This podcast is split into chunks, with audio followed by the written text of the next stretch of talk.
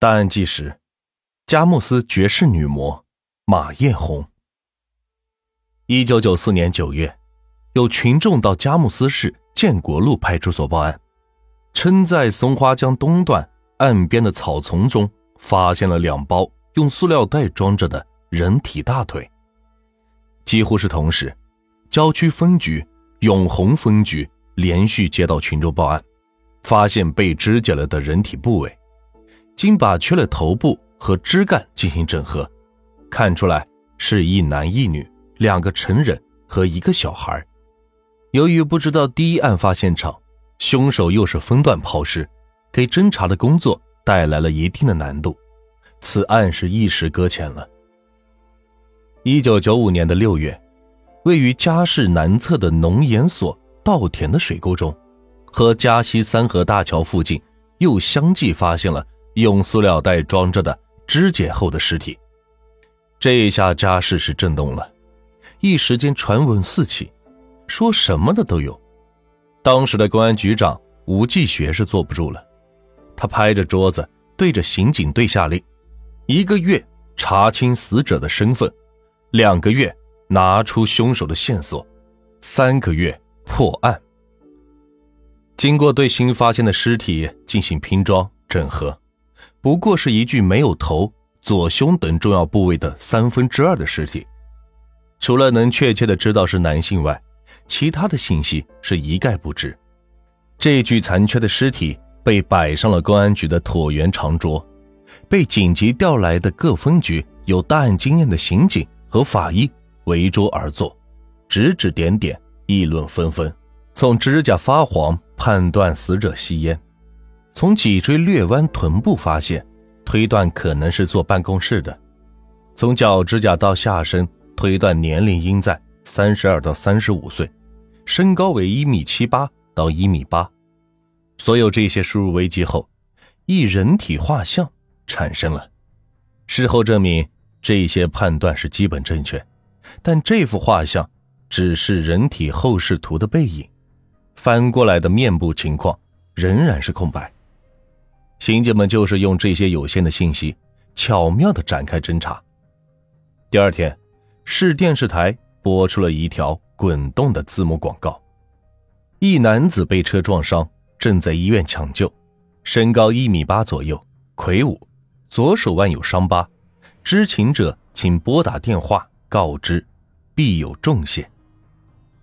这条广告惊动了一位姓董的老人，他儿子董大庆。已经是好几天没来看他了，往家里和单位打电话都是没有人，于是老董便拨通了广告上的电话。董大庆，男，时年三十三岁，是某政法单位干警，离异后独自生活。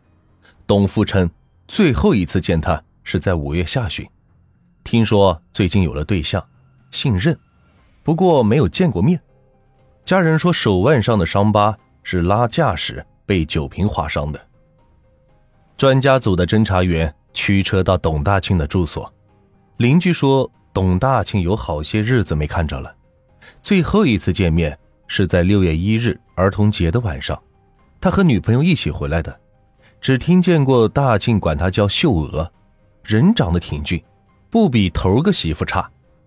在征得董父的同意后，刑警撬开了门锁，进屋一看。所有人都惊呆了，屋里是一片狼藉，厨房、客厅到处都是溅在墙上物上的血迹，还有少许的骨渣肉末。经提取血迹化验，血型统一，与董大庆的血型吻合。看来，找到董大庆的女朋友任秀娥是破案的关键。侦查员们经过千辛万苦的调查，掌握了一条重要信息：董大庆的对象。可能是在婚姻介绍所认识的，于是，全市近两百家的婚姻介绍所业务的信息部，通通被过了遍筛子，最后在一家叫做“唯美”的信息中心登记本上，找到了董大庆和任秀娥的名字。根据董大庆的邻居和信息部工作人员的描述，公安局技术科很快的绘出了任秀娥的画像，在东风区。一位来佳木斯串门的老太太看着画像，脱口而出：“这不是俺们村老马家的三丫头吗？至此，这个如妖似狐般的神秘女郎，终于露出了尾巴。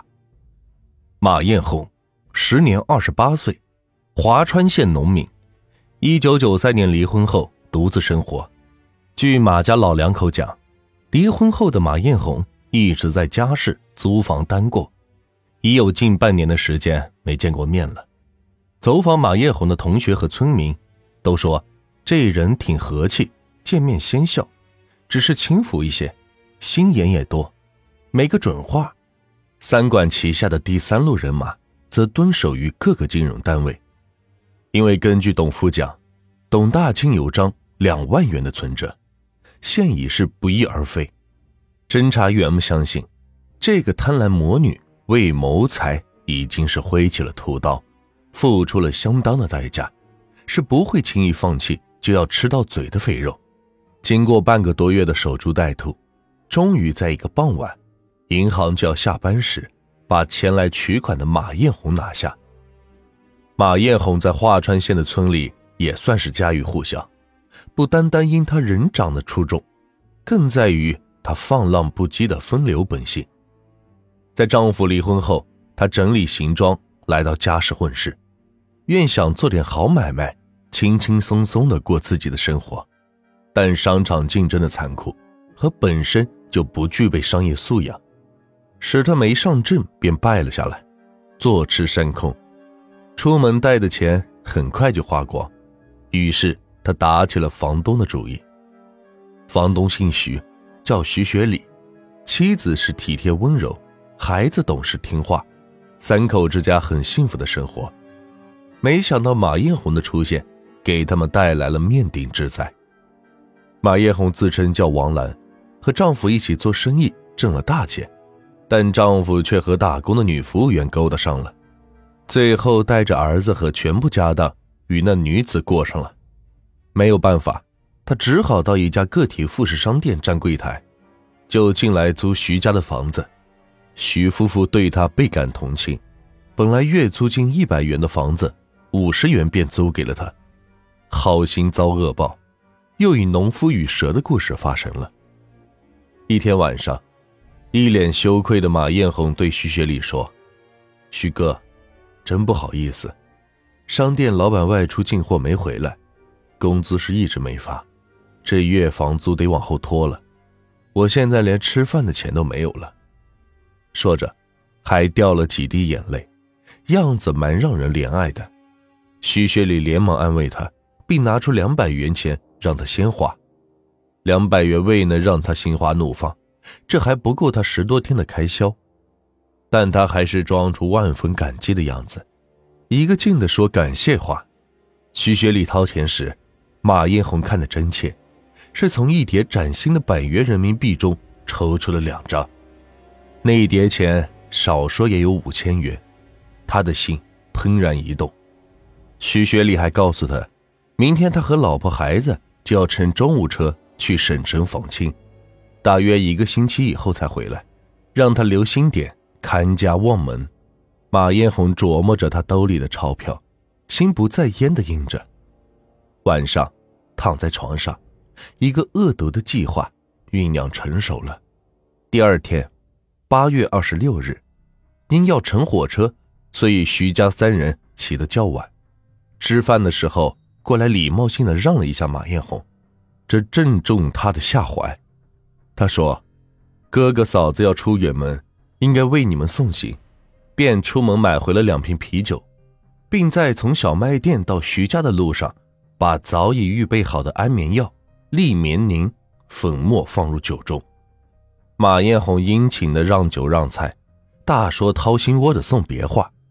徐家三口很快被要昏，他从徐学礼口袋中搜出了全部现金，又一不做二不休，拿过菜刀把三人全部杀害。看着三具尸体，认为这么放着目标太大，干脆全部化整为零。